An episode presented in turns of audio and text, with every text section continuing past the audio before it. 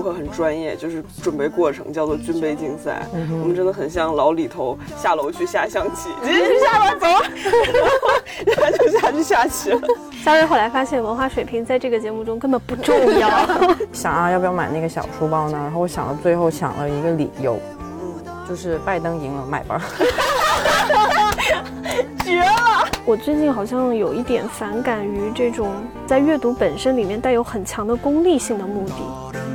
모두 내 슬픔이여라 한 걸음 모두 내 기쁨이여라 잊혀진 어린 날의 작은 구름 같은 거그 길게 닿어 모두 내 사랑이여라 가로등 모두 내 이별이여라 大家好，这里是没理想编辑部，我是乔木。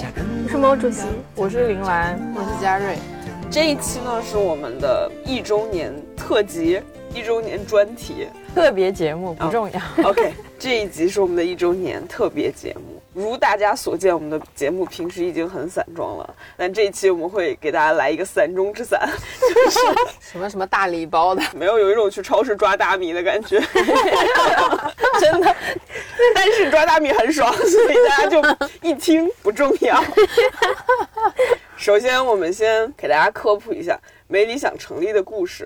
重点是这件事儿不是每个人都能做的，因为我们都想不太起来了，所以我们找了最能想起来的一个人，猫爷来给大家讲一讲。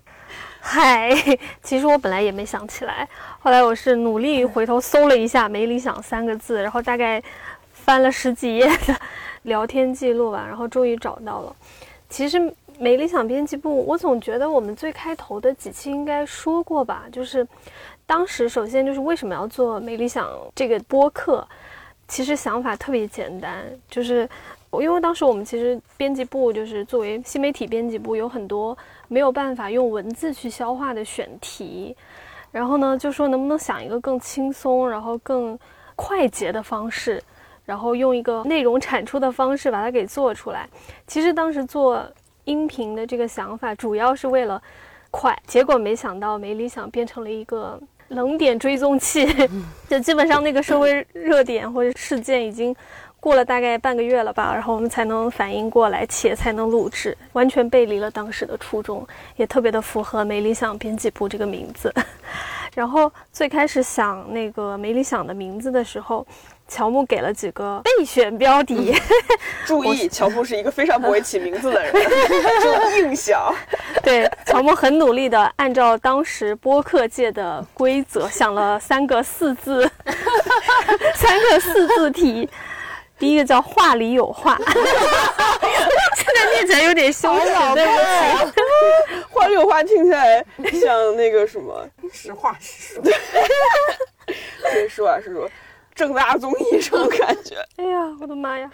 呃然后第二个叫内存废料，内存废料不错，我到现在还觉得不错。第三个叫跑题音轨，确实，其实都蛮符合的。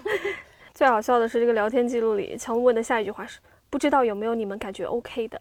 没有，那那最后是怎么转折转去了美理想编辑部呢？是因为我说就是要不要考虑叉叉叉编辑部之类的，会觉得比较有我们特色。然后蓝妹林兰说的啊编辑还是我部没有理想，然后我就说没理想编辑部，然后这个名字就莫名其妙这么诞生了。然后大家都还有我的一份功劳，有点点 惊讶，我自己都忘了这个事儿。我记得我们前几期聊的时候就说这是一个跑题大厂，但是也不知道为什么后来大家对于我们在跑题这件事情上越来越严苛，就它本质上真的就是一个跑题大会。其实一开始我们更严谨，一开始我们还会有提纲的，就后来就提纲越写越散，然后越写越少，然后就没有了。那个提纲，我们那个提纲的石墨文档可能已经一个月没有更新过了吧。没有，刚开始还会提前一两天写，然后到最后提前十分钟写了几句画在上面。空白。后来的提纲都是一片空白。然后回答继续下面一个问题：为什么是两周一更？这个蓝莓来回答一下吧。因为就是一个字忙。哦，主要是我们四个人太难凑在一起了，这真的不是我的锅。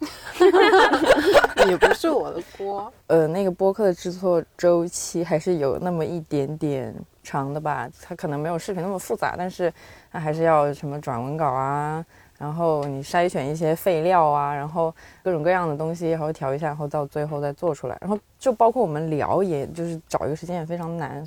平时我们还要干别的活儿，所以我们就两周一更，然后这样其实也更有利于降低大家的期待。就是有时候有的人就是忘了，就是还有个东西在，然后就 就就会不会那么关注我们吧？你懂那种微妙的感觉，就是 在你的那个就脑子的很后面，就好好像还有这么一个东西在，但是呢，你又不会马上想起它，然后就在你出其不意的时候，就突然发现 App 里面就是更新了一个。没理想编辑部哦，然后你就可以停一下，这叫做什么饥饿营销？重新定义饥饿营销。我觉得播客是一种做起来很快乐，就录起来很快乐，然后嗯后期制作很复杂的这么一种产出方式。因为写稿是你吭吭哧哧自己写个小一个星期，然后整个过程都很痛苦。然后播客是你只有你录的时候是快乐的，然后就是嗯蓝妹说最快乐的一次就是我们去盐不河那次，因为我们两个人录完了就跑，然后人家把。东西给剪好了发给我们，哇，这才是真实的快乐。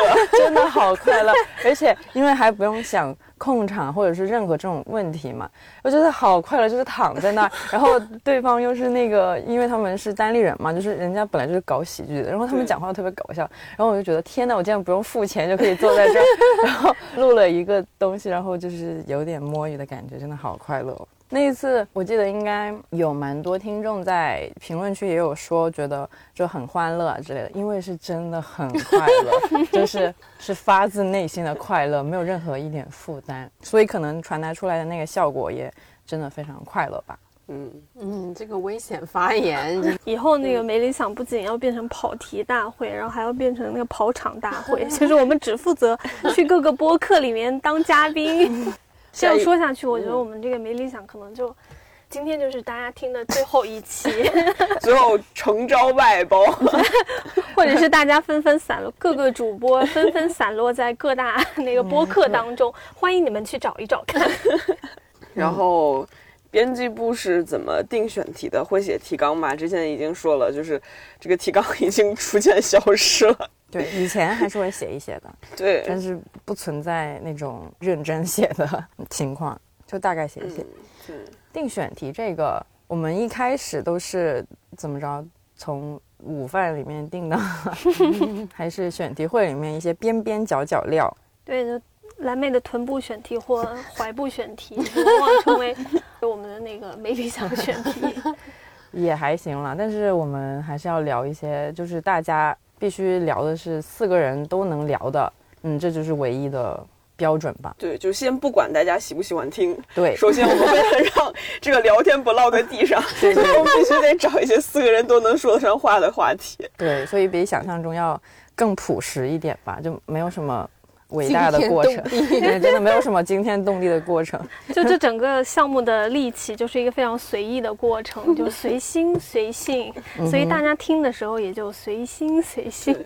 我知道有的有的那种人家播客很专业，就是准备过程叫做军备竞赛。我们真的很像老李头下楼去下象棋，直接去下楼，走，然 后就下去下棋了。对，就是我和林兰去上海参加了那个 Podfest，、就是那应该叫什么播客什么播客盛典吗？不知道。播客大会播客对对对，差不多这个意思吧。嗯对对，就刚你刚刚说军备竞赛是不是随机波动什么的？对啊，对对对他们们就就说最最开始的时候是这样，但是后来发现，就是享受那个过程，然后去享受对谈中一些无法预料的随机性，其实还蛮好玩的。嗯但是我们就是我们这个定位决定了我们不需要。我每次想起他们的军备竞赛，就有些愧疚，然后自己接着不写选题，然后就来聊天，对的，对的。不重要。然后疫情期间是怎么搞的？就是不知道大家有没有发现，我们竟然在疫情期间断更了小一个月。对，就是断更了小一个月，最搞笑的也就是没有了两期，还是一期。我们很容易就断更一个月，那是因为我们是一个没有存货的电台，就是我们当做当播，这一期播完了，下一期得录了才能有。然后疫情期间就是又没有回来上班，然后回来上班也没有办法录，然后就断了。但是幸运的是，并没有人发现。对对对对，还真好像真的没有人发现这个事情。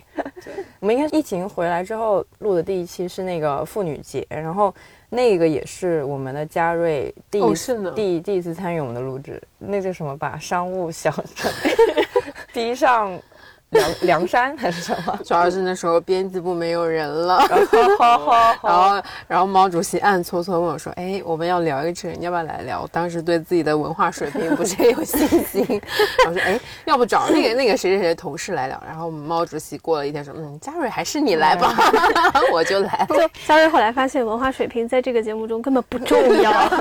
对，就是故事比较多很重要，然后嘉瑞的故事正好特别多。对对，然后没想到后来就是通过应试教育一炮而红。东北传奇人物，对对对导致跟嘉瑞的就是对接人，不是那种商务对接人，都知道他小时候藏过刀，不知道有没有对你变得有些尊敬。所以文化水平真的不重要，在这个节目。而且重点是在那期，在那个文化市集有一段时间是只有我和颠颠在那里看摊，然后呢，有一个我们的用户，就是他是既听看理想电台，也听美理想编辑部过来，然后他认识颠颠，然后颠颠跟他介绍我说是没理想主播，他就后撤一步往颠颠那边，然后我说为什么？他说感觉你们在节目里都非常凶，然后就是说很会重拳出击，然后然后又觉得颠颠比较亲切，我说哦好吧，Sorry，发现我们这个节目文化水平不重要，武艺很重要，就要靠武武力和暴力形式。那位是男性还是女性？男生。我最喜欢高校王室那一期，因为嘉瑞的藏刀故事真的 哎就是过于经典了，没有故事能打败嘉瑞藏刀的那个故事。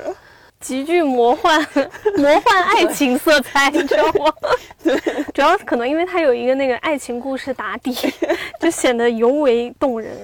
对对对对对，我印象最深刻的还是女性友谊那一集，因为它的阅读量特别高，对于商务小镇来说，我是万万没想到，竟然还有从这种角度来说 喜欢。他不是说内容喜欢，是因为那期数据不错。这让商务小郑在爸爸面前倍儿有面子。主要是我一般不太敢回听我们的电台，我听到我自己的声音，我会就是颤抖，然后觉得很不好意思，嗯所以我基本上没有回听过，不好意思。对，然后如果是内容的话。我觉得我们讲，虽然女性那一期讲实在太多，但是每次看到乔木重拳出击，我都很开心。就想说，如果小时候有乔木这个朋友的话，我估计会活得更好一些。不是乔木到了东北校园，也许不敢重拳出击，对，要人被人开瓢。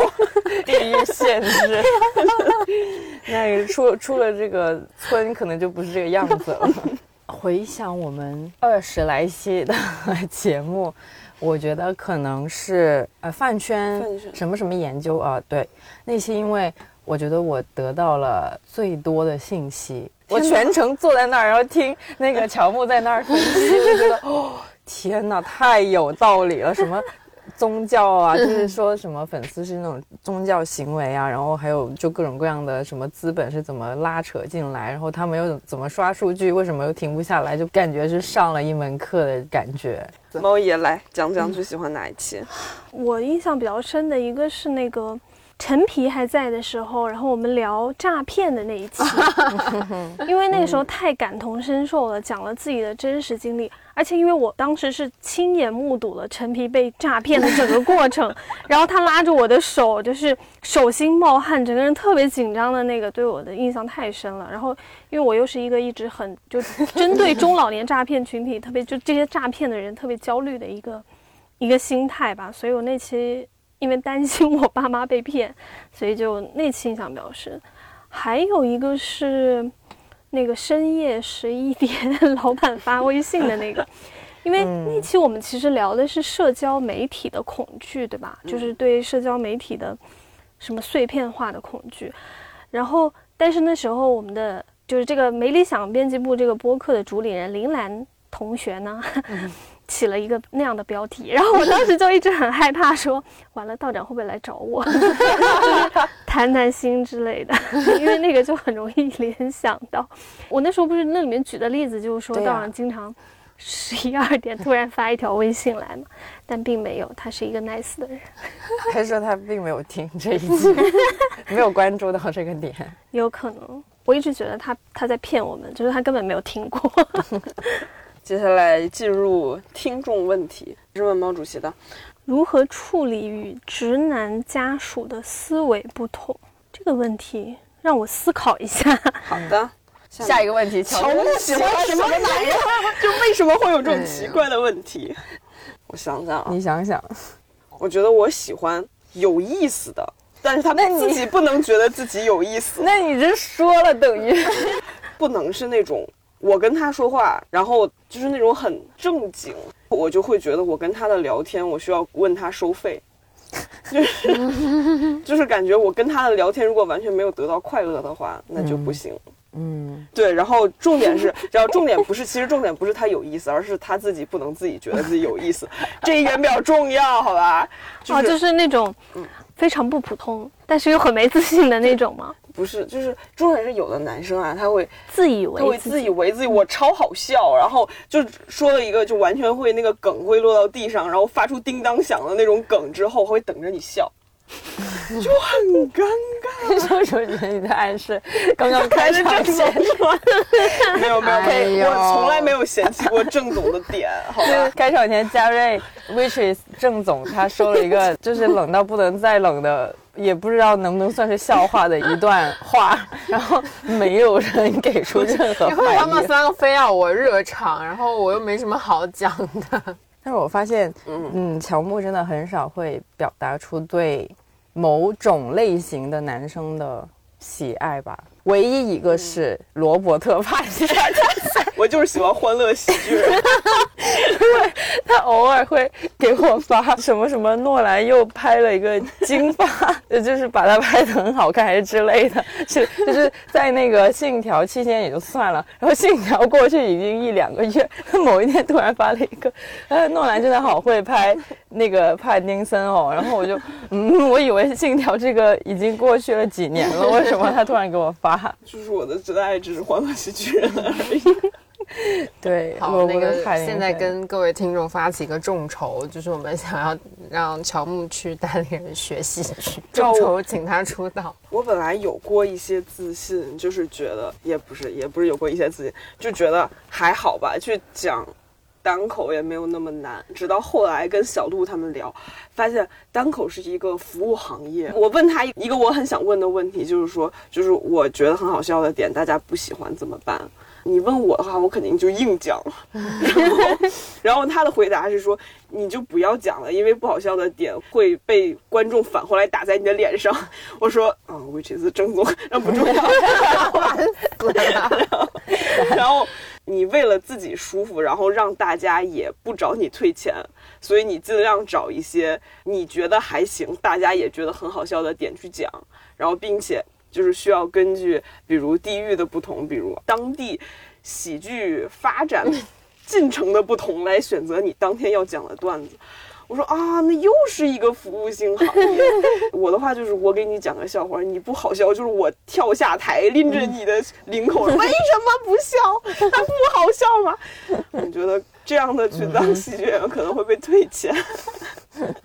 对，就取悦别人，可能真的是一件很难的事情。可是你们平时写稿会想要取悦，也不能说取悦，或者就是我知道你想说的，就是我刚刚听乔木说完那个嘛，然后就突然脑海里蹦出一个词，就是我们以前新媒体行业内特别流行，包括那个就是产品啊，就我们产所谓产品运营等等这些行业内特别流行一个词叫用户思维。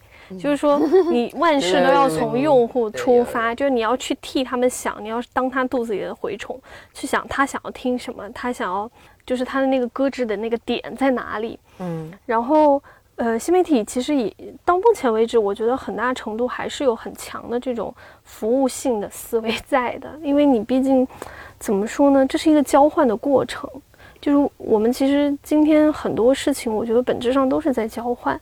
你要让大家关注到你，让大家愿意买单，好像就必须提供一点，就是能够哎搁置到它，但是同时就是又能够契合我们想要卖的那个点的那个时候，所以一直会要再找这个平衡。但是我现在对于这件事情好像已经放弃了，我不知道应该怎么去说，就是比如说。很明显的就是大家愿不愿意去分享我们的内容，大家愿不愿意去打开我们的内容，对我们来讲还是很重要。但只是说它只是成为内容本身一个衡量的其中一个维度吧。你如果永远在想着怎么去取悦用户，其实对于我们这样输出内容的人来讲，我觉得可能跟单口喜剧还是不太一样。就对于我们这样输出内容，然后秉持某一种一以贯之的价值观的人来说的话，嗯。你会很痛苦，你会走失，就是你会在这条路上慢慢走失。你有的时候就会模糊掉，就是不知道我到底应该去传递一些我相信的内容，我觉得好的内容，还是说我应该跟着流量走，我应该跟着数据走，我应该跟着用户的喜好和偏好走。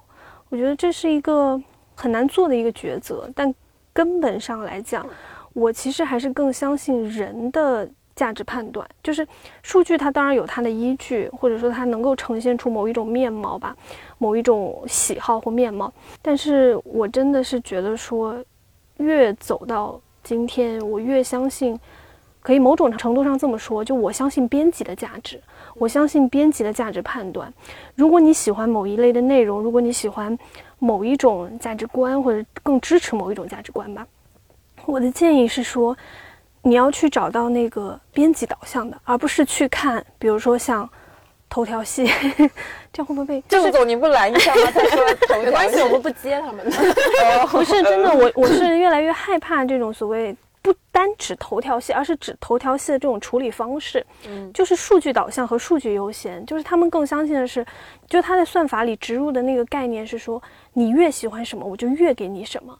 那样的话，其实它是。你知道吗？是非常机械的一个嗯方式，你就再也从此你在内容上再也看不到，就我自己的认知，我是觉得再也看不到惊喜，再也看不到你不认同或是与你立场相悖的一些内容了。这样其实我自己觉得还蛮可怕的。的确是，就现在那种，其实爱看不看才是一种珍贵的 比较珍贵的想法，就是态度。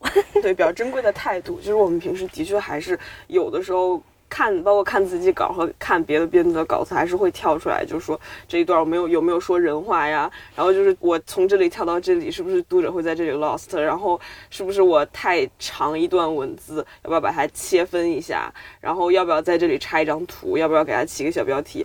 就是我们会尽量做到读者友善吧。嗯，但是我们友善了之后，你要是还是不是很愿意看那？可能是因为我没有缘分，爱看不看吧，没有缘分。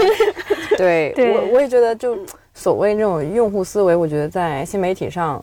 就有时候我们的确是会有一定的技巧，可能说是是为了让用户更容易消化这篇文章，或者是让用户更愿意打开或者说分享这篇文章。但是我觉得不可以撼动的一点是，每一篇文章或者是每个作者都应该有他自己坚信的那个价值观，就是你你自己写什么你自己得清楚，你不要因为人家喜欢读什么你就写什么。我觉得大众喜欢的东西肯定是有一定的价值在的，但是。真的是不能永远追随他，是因为就会有一种盲目性嘛。其实有一些读者也有反映过，为什么你们文章这么长，就有必要吗？我有时候觉得他在提醒一些东西吧。我在说啥？没有，我的意思就是在这所谓的最大众的内容里面，你总得有一些东西，就是来来敲醒一些，也不是敲醒嘛，就是来摇一摇，说不要再看那些了，就是你看看这个跳下台，抓住他的领口，为什么不读？对对对，你为什么不读这个？你不要老是读吗？对，你不要老是看 叉叉叉的那个文章，你偶尔也对吧？看看这个。而且我现在很不喜欢的一种阅读行为是说。他太渴望从一篇推文内容里面去找到自己想要表达的那个观点和内容了。就今天，其实我们有的时候，就包括过去我们做新媒体推文，其实也是在干这件事情，好像只是为了给用户提供一个他想要说的话，只是我们用我们的一个相对比较精炼的或凝练的方式给表达出来了，然后我们就会觉得啊，用户能在这个里面找到某种共鸣、共情，或者是某种他想要说的话，就目的性达到了。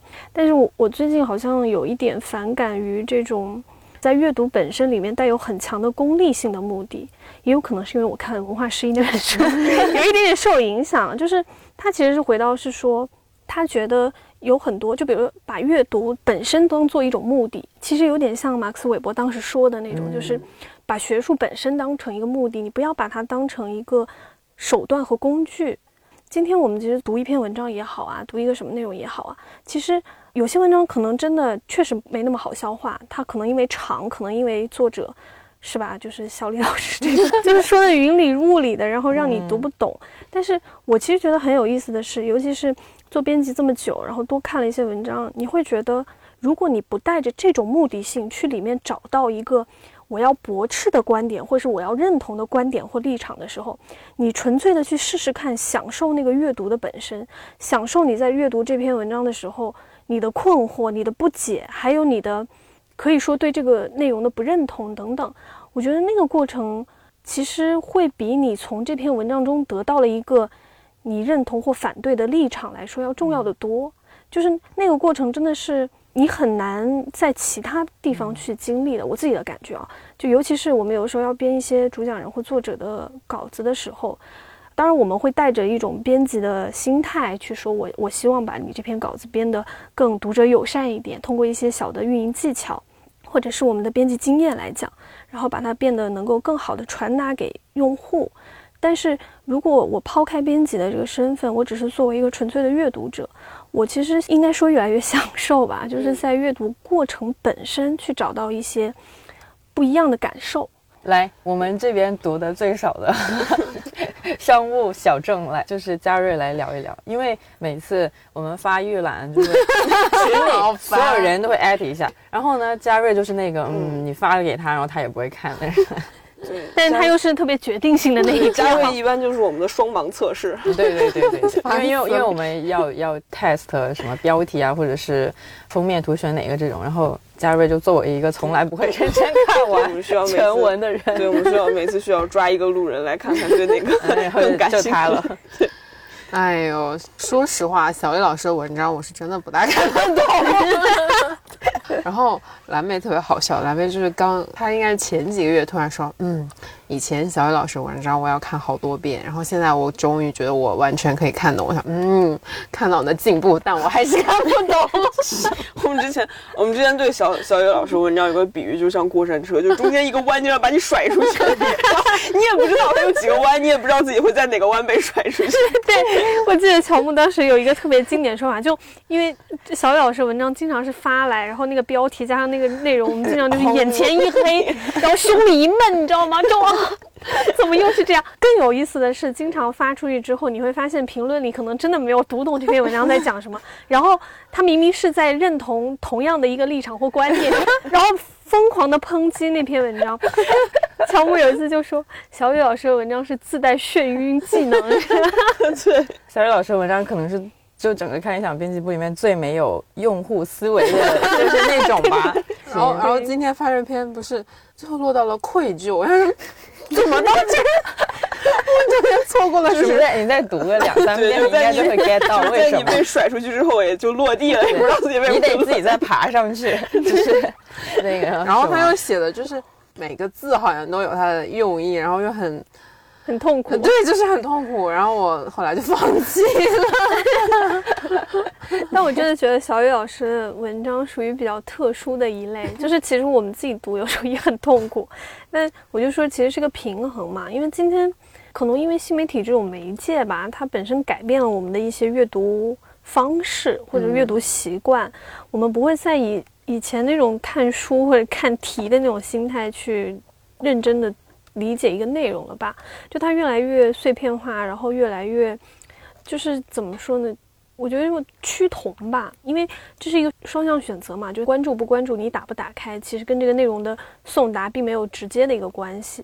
所以新媒体好像真的到今天还是一个 应该叫什么买方市场，就是读者决定了很多，但只是说在这里面我们的那个平衡怎么去找，反正就是不太建议大家进入新媒体行业。Hello，一个过气主编的的忠告，你什么时候当红过？哎呦，你真是找死！就没有当红，但是我直接过气。不行，我一定要讲，就是我自从入职以来，都觉得我是看理想最没有文化那个人。然后呢，你知道以前以前，因为我学我学商科的，然后毕业之后又去广告公司，然后我一直是那个大家觉得我还挺有文化的人。来看理想之后，我就我 不敢说话，就是嗯，韦伯是谁？就这样，哎，齐美尔是谁？哎，福柯是谁？就是嗯。就自己悄悄的摆对，我就悄悄的百度。今天又写了一个什么什么人，涂尔干吗？还是谁？这又是谁？然后哦，三巨头，每天都是在这种。你一看就没有听那个闫飞老师的社会学节目。嗯，没听。那你有什么商业巨头说一下？就是我们 对不认识的商业巨头。哦，那很好说，就是我不是去进博会了嘛，然后一进去就是这边是 GE，那边是 Nachi，然后再往后走是 ABB 和完了我忘了。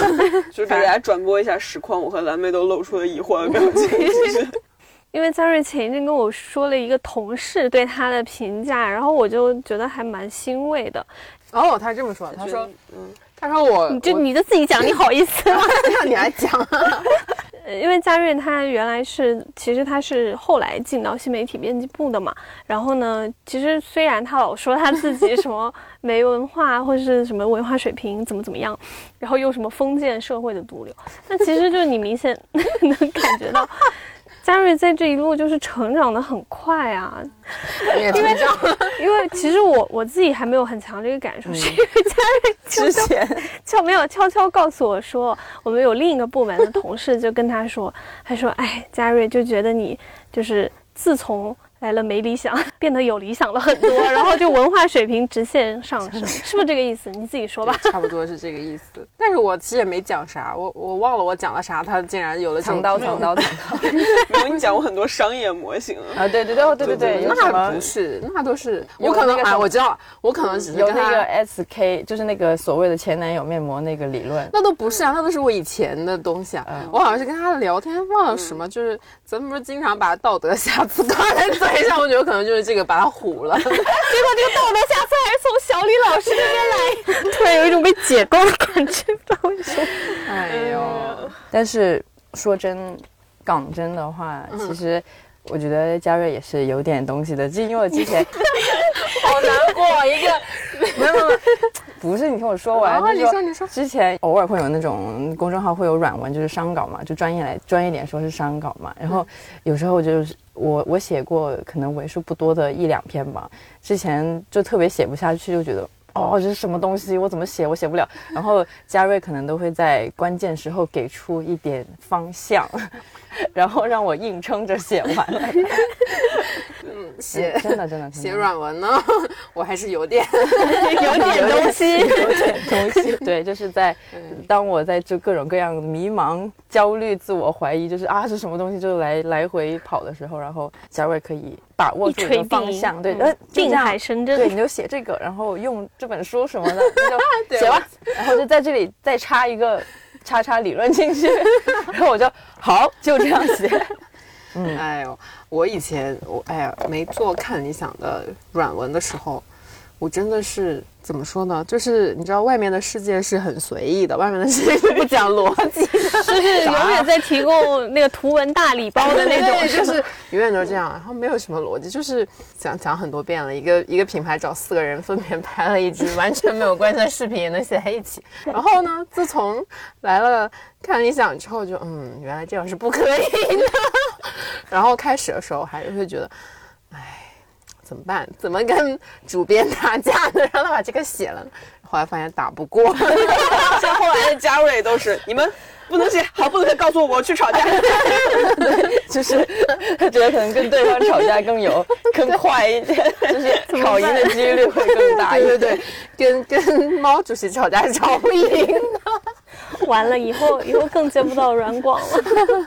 哎呀，那就难。我觉得可能是我给了你错误的方向，你要坚持自我一点，因为因为我觉得是我跟嘉瑞的这个磨合过程真的是非常的有趣，就是其实我们做商业化没有很长的时间对，点点。所以那个真的是从一个嘉瑞会完全的以就是一个商务的视角来看一篇内容，然后我会完全以一个主编的视角来看一篇内容。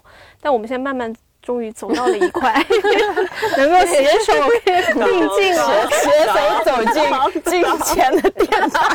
当当当当，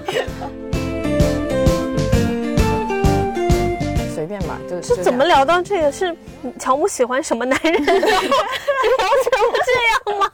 进入下一话题。下一个话题，就嗯你，看下一个哪个能聊吧？分不出来嘉瑞和林兰。这怎么办？这就每次就是 林兰和嘉瑞说话前都自己自己 Q 一下。林兰现在发表，嗯对，这的确是我妈也说过分不清我俩的声音，就是有某些时候的确是有点录音了之后，但是你如果每次说林兰，觉得就很像老胡，觉得 什么什么什么。老胡觉得，胡锡进，就很奇怪。不过有一个最搞笑的是，有一位热心听众在下面留言说，因为分不清林兰跟嘉瑞的声音，能不能发个照片？我心想，这发了照片你也分不清楚谁的声对呀，音，这是什么逻辑？这是什么逻辑不要再么逻辑？掩饰了，你只是想看照片而已。对，嗨，哎呀，有朝一日如果要爆照的话，请发那张乔木给我拍的那个西城刘文。哦，对，就关于照关于片现关于发合照这个事情，我们的确是有发过合照，就唯一一张是自己，大家可以自己去去那个呃妇女节的那一期找，就有我们的背面照。对，然后就是。我们还是不太想爆照，希望大家还是专注于我们有趣的灵魂，就是对就是为了大家好。有点东西，这个女人有点东西就可以了。就对对对，就 anyway anyway，好，下一话题。嗯拖延睡觉怎么处理？为什么会出现这个？我不知道，没关系回答一下。拖延睡觉怎么处理？啥叫拖延睡觉？就是应该哦，是、就是晚睡是吗？应该就是跟所有人说晚安之后，然后自己在被窝里玩手机玩到两点。嗯，这样对眼睛很不好。所以我一般会开着灯玩手机。有差吗我也是开着灯玩的。对，因为据说在黑黑夜中玩手机对眼睛不好，所以但我又不能拒绝玩手机，所以就开着灯玩。你没有看我写过的那篇文章吗？好但是的，干眼症十级患者告诉这位听众，还是不要玩了，真的对眼睛不好。人家好像也没说他是就是深夜玩，人家只是问拖延睡觉怎么处理。不是 深夜是什么？就你可以开着灯啊。对他拖延睡觉，他没说他玩手机啊，哦，对吧？你不让他就发呆。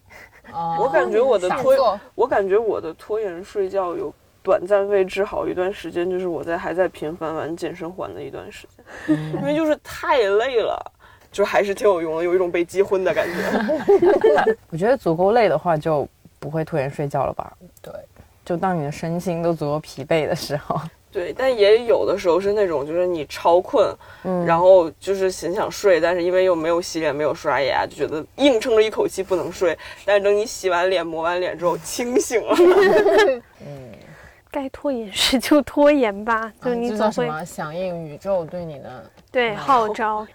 还有个问题，我觉得还嗯就是不是专门问我们的，是我今天突然看到一条评论嗯说，问我们为什么每一期节目都可以扯到男女对立上。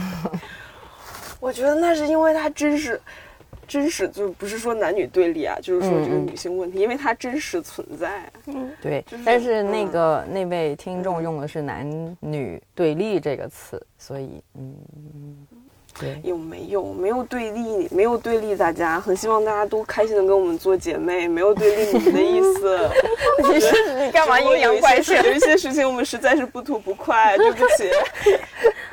哎呀，对，大家心平气和的做姐妹不好呢？不好吗？为什么要跟我们对立呢？对啊，那你说，你如果什么都不让我们聊这个性别话题，因为同时就是绕不过呀，你非让我们。是吧？讲天体的时候不能聊日心说，那咋讲？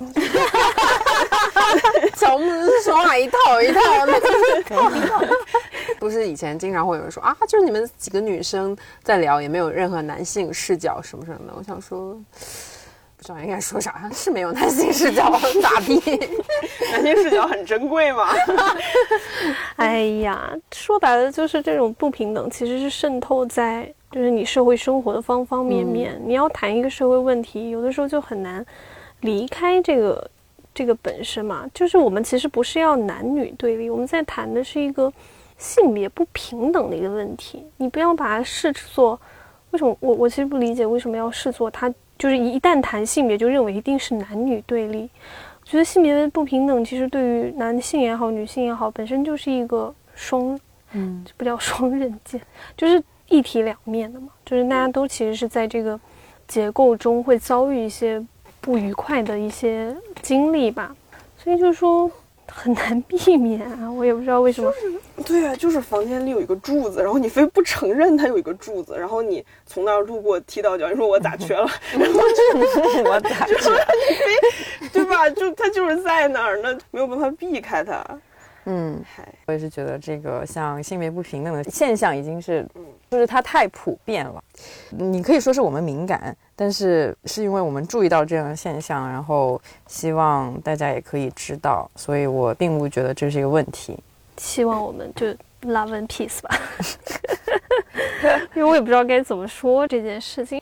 啊，下一话题，哎呀，不然我先回答一下刚才那个问题好了，就如何处理与直男家属的思维不同。嗯我不知道他这个是在什么语境下面去说的啊，也也不知道他想的是哪一期具体的，可能是因为我之前说过，就是我家属是一个工科男，然后我是一个，嗯，人文艺女好像也不对，反正就是文科思维和那个理科思维可能确实会有思维方式的不同吧，但是我觉得这不是一个，在我看来这不是一个很大的问题，哎就可能。因为我觉得思维方式不同和你的价值观等不等同是两回事。就是我觉得两个人在一起相处，嗯，不一定要追求思维的完全一致吧，而且你也很难找到一个真的能跟你哇，在每一个步伐、思维步伐上都完全保持一致的，总会有具体的事情上的认知的不同啊。我好像没有试图去处理过，就是我们在具体事情上的，比如说我思考方式的一个不同嘛，更多的是说。我们只要根本的那种价值观和理念是相同的，然后是能够在一起，就是相处在一起，日常不会产生巨大的这种我所谓的最最根本的一些价值观冲突的话，我我不太觉得这是一个问题。那可能就需要具体事情对具体分析。可能遇到某个事情的时候，我会试图去说服他，他也可能试图来说服我。那如果我们能彼此说服是最好的。那说服不了的话，就是相安无事。就我我跟我家属的一个能够相处这么多年的一个 理念，就是凑合过吧，还能咋地？这真的是我的 一个家庭相处之道。嗯，而且还有一点，其实是我觉得是，当你发现一个人的思考方式或者在某些事件上的看法不同，其实是个很有意思的过程。就是我们一直倡导的嘛，就是说你有的时候试图跨过你自己的那个思想鸿沟，去看看别人的那个山那边的风景是什么样的，它为什么会形成这样一种思维方式吧，或者是那个看待世界的角度，我觉得也很有意思。可能因为我跟我的家属在一起很久，我知道我了解他的背景、他的家庭环境、他的教育环境，所以我就更能够接受他对于某些。具体事件跟我的一个判断的不同，我一直觉得我们两个还是比较擅长这种日常的一个相处吧，就不会说很强势的，谁一定要摁头让让谁认输的那种，基本上就是嗯一个比较和平的状态。然后我听听你怎么想的，你也听听我怎么想的。尽管我们不能最后达成一个共识，但是我们能够试图去理解对方吧。为什么？为什么不容易，不让场子冷下来。我主要是一直我不知道要接啥，就是觉得挺好的，就鼓起了掌。我我真的是觉得这个问题不知道是哪个语境下让它产生的这个，嗯，因为从我自己真的我自己的日常的感觉是，我们经常会在很具体的一个事情上，比如说我举一个特别好那个特别好笑的，也不算好笑，特别具体的例子，就是就周末的时候，我正好在看那个《女王的棋局》，然后呢看到有一个场景是那个记者去采访他，然后他后来说了一句话说，嗯，就他说，他们那个女主说了一句话说，可是这个里面基本上没有关于我真正的就是在棋艺上或者是在棋局上面的一些表现的评价或是怎么样描述，它更多的只是关于我是一个女性，就是我是一个女人。然后呢，当时我家属看到这个的第一反应就是，哼，他对记者要求也太高了吧。然后我当时那个那个你知道吗，性别敏感雷达就突然开始 丢丢真的是快疯狂作响。呃但是我好像当时没有很立刻的去反驳他，或者说去针对这个事情，针对他的这个说法，就没有给出一个非常就是当下当季的一个非常强烈的反应。因为我那一刻突然冷静，我也不知道为什么那一刻我会突然冷静的想了一下，他为什么会说出这样的一句话，然后。我我忘记受什么影响比较大，可能就是受我们之前谈论太多关于女性话题、女性主义的那个讲的太多了，所以我当时试图理解了一下，就是我的这位直男家属为什么会发出这样的一个评论。然后我觉得他可能也不是真的就是，比如说一种歧视，或者是我就是冒犯那个性别平等问题或怎么样。我真的觉得他是成长在这样一个就我们过去呢二十年、三十年的一个社会环境之下的。在他看来，他享受了很多所谓性别结构中的一个，就是应该叫红得意吧？对对对，红利也好，得意也好，他其实是默认了这个过程，他不会对于这些问题像我们女性一样有那么敏感的一个，你知道吗？思维会一下就注意到这个是有问题的，他不会的。然后那那你能怎么办呢？就是我可以跟他说，我可以跟他说，从女生的角度来看，为什么这句话会变得很敏感？就我只能告诉他，但是如果我不去跟他说出来这个事情的话，其实他可能永远不会觉得这是一个问题。我的确也遇到过这种，就是跟男生朋友，我忘记说到一个什么了，然后他说到了一些非常危险的言语，然后我说不行，我要重拳出击，然后我就指出来，就是这个时候我已经做好了吵架的准备了，然后他想了一下说，的确，我说，哎，我一下就熄火了，我说的确，我话都准备好了，你竟然跟我说的确，对，就这样后面的架呢，然后就算了吧，好吧，所以还是有很多男性是愿意听道理的吧，鼓励大家多去嗯说一下。根本上来讲的话，我觉得就是，我觉得我们应该做的就是去试图，在我们发现思维不同的时候，都退一步，然后都试图理解一下对方为什么会说出这样的话，或者为什么会有这样的一个观念，然后你可能就会冷静很多，然后你就能够以一个比较好的一个心态去沟通、去交流等等。哎，这可能也是完蛋了。我最近不知道怎么了，就有一种 就贤者的心态，可能真的有点累了。如果世界都什么，人人都献出一点爱，世界将会变成。我们有什么选题要回答一下？我们刚才想了想，这一期散装大米用什么结束呢？我们决定绕回第一期，一个时间的回环，因为我们第一期是讲双十一，然后我们这一期决定再回顾一下我们今年的双十一。来，先问一下猫爷，你这 今年还有能否成为佳琦吗？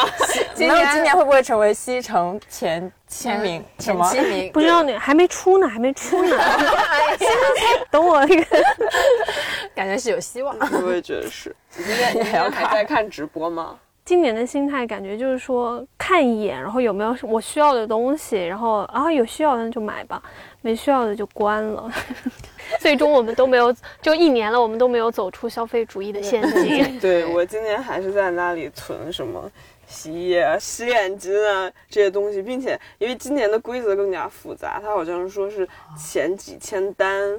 就会多送你什么，然后呢，在前几不，它是分成好多，是前几单签单定金多送你什么，前几千单尾款多送你什么，然后你整个再加一起还有什么？那个说实话，我整个就没看懂，然后并且我囤那些东西没有一个我看懂了，也就是说这是一个惊喜，就是我也不知道我买了多少，就是最后收上来多少那就看情况。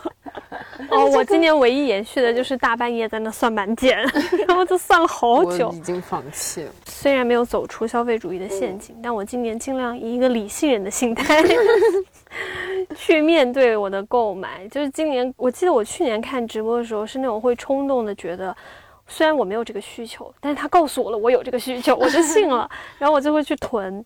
但今年的话，可能就是会觉得必要性的东西，我去看一眼，就是这个直播间它有没有，然后如果它有的话，我就会买。我今年可能最大的坑就是买了两个一折吧，真的吗？因为我去年没有买过嘛，然后今年我莫名其妙，我我明明记得我去年对这个一点执念都没有，然后今年不知道为什么莫名其妙的就很想买，然后还买了两个。你知道我那时候是洗脑，啊，对，我就我本来只打算买一个，就是那个单肩单肩包嘛，然后后来我不知道为什么想啊要不要买那个小书包呢，然后我想了最后想了一个理由，嗯，就是拜登赢了，买吧。绝了！就因为我当天准备想要下单的时候，就是啊，终于刷到了拜登赢了嘛，然后我就想，嗯，可以买。就是我后来想一下，需要一个理由，就是如果是特朗普赢了，我可能也会买。就特朗普赢，就世界都这样了，买吧，买吧。